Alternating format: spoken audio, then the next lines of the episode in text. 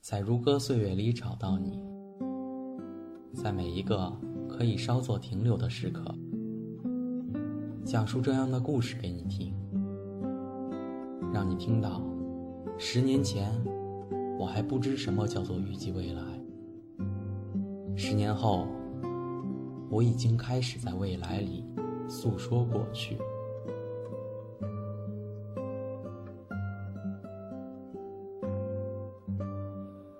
如歌岁月里找到你，在每一个可以稍作停留的时刻，讲述我遇到的人给你听，让你听到，十年前我和他擦肩而过，十年后你会不会留下来，成为我生命里一个耀眼的角色？我是清几，我在陆生，与你相约。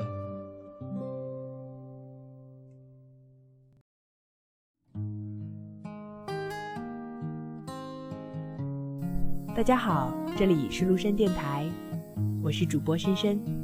今天给大家带来的是梁佩香的一篇文章，《此去经年不复返》。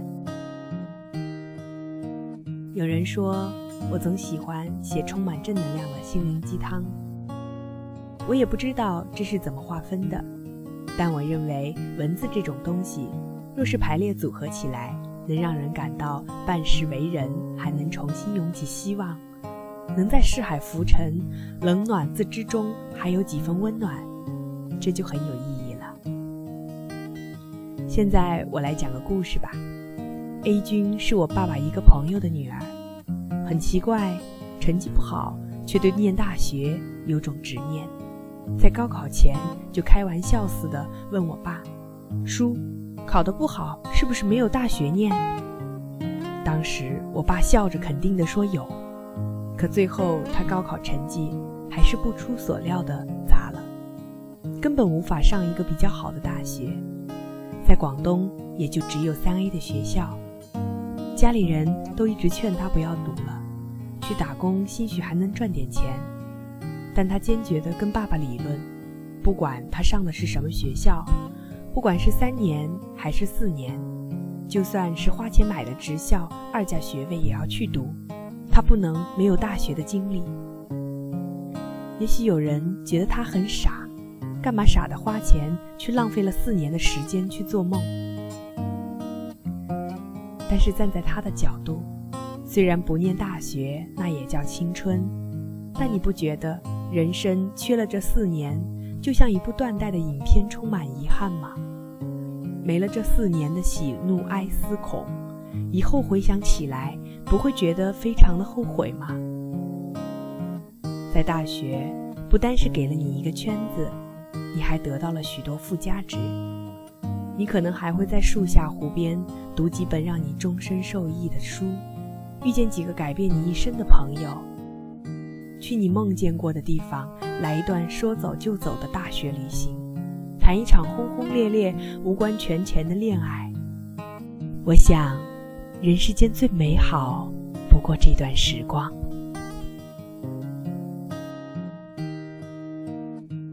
上了大学，我感觉自己好像离开了家里带来的无形束缚，做事会放得开，有些放荡不羁、爱自由的意思。有时候我会逃掉马原思修英语去做喜欢的事，或许这是不尊重老师的行为，或许一贯的教条主义反对这种做法。此去经年不复返。我不是要宣扬每天逃课有多么多么好，也不是要鼓动青少年叛逆。但大学四五年，良辰美景无数，为何不能自由肆意几分？从过去到现在，我一直在努力做我不曾涉足的事情，就像一开始决定写文章，如今在学化妆。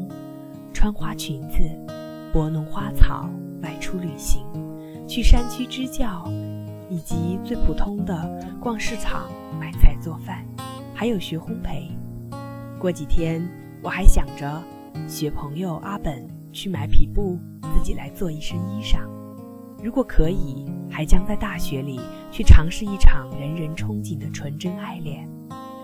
这种奇怪的小心思，无时无刻不在牵引着你，带着你经历所有不曾经历的。就算你捂住了嘴巴，它也会从你的心口跳出来，直冲双眸，向过往行人展现一切。人的一生，一切都是体验，无所谓成功，也无所谓失败。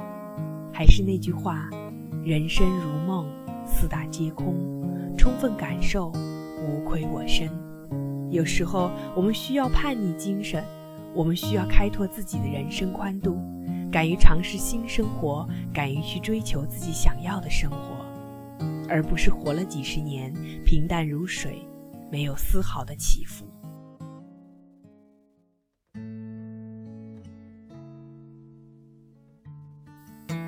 逼君是我大学遇见的一个英语老师，他第一节课就跟我们说了他任性的求学经历。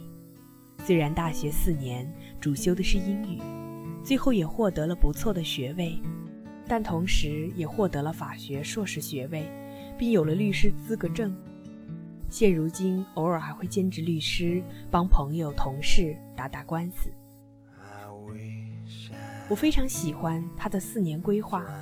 觉得这样的人很强大，他有自己的空间，有自己的思考，会逃掉自己不喜欢、感觉没意义的课，去做自己感兴趣的事情，比如去图书馆查阅关于法律的书，自修了法学，并获得如此高的学位。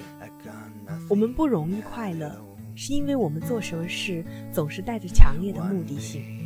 当一个人开始随心所欲、不逾矩的时候，那才是人生价值真正被实现的时候。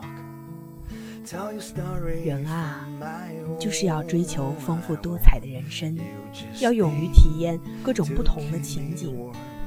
就大学来说，在我大学第一个学期，在部门里面，我学会了在出活动的时候用单反拍照录像。学会了如何写新闻稿才能有稿费，学会了用 A E P S。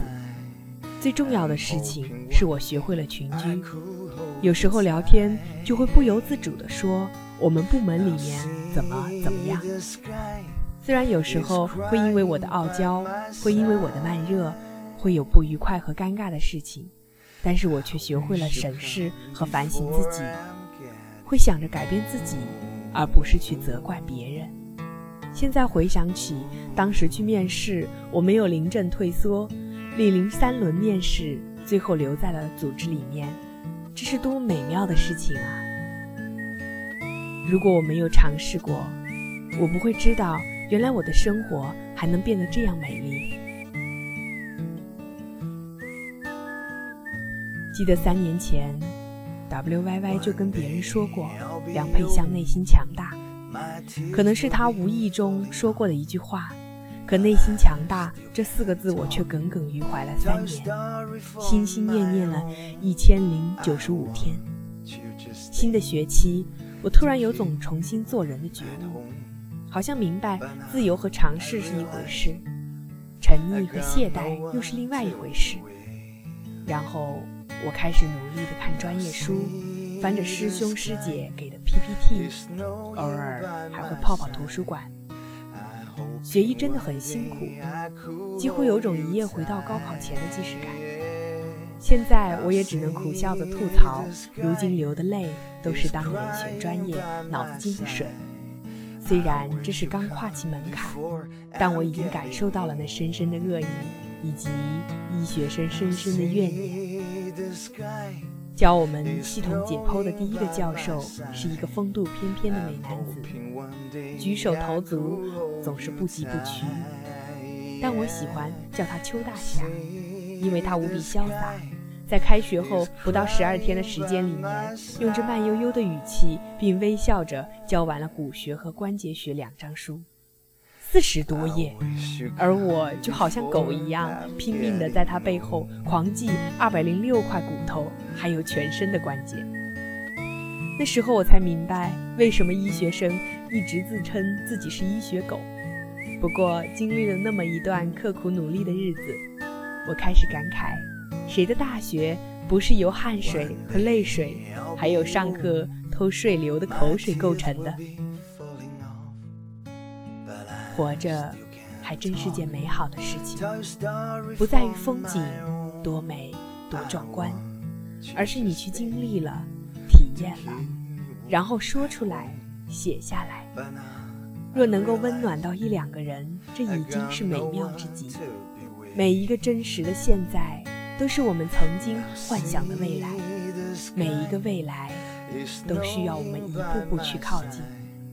有些事情，你现在不去尝试，你就永远停留在现在，永远过不上你想要的生活。说了那么多，我想问一下，人生为什么要丰富多彩？你去百度一下，那是满满的答案。要么是根本没有说到点上的“人生如歌，每一拍都是优美的”；要么是从哲学范畴说，集于一体，以便自己在千万变化的世界中，随时都可以达到心与境的统一。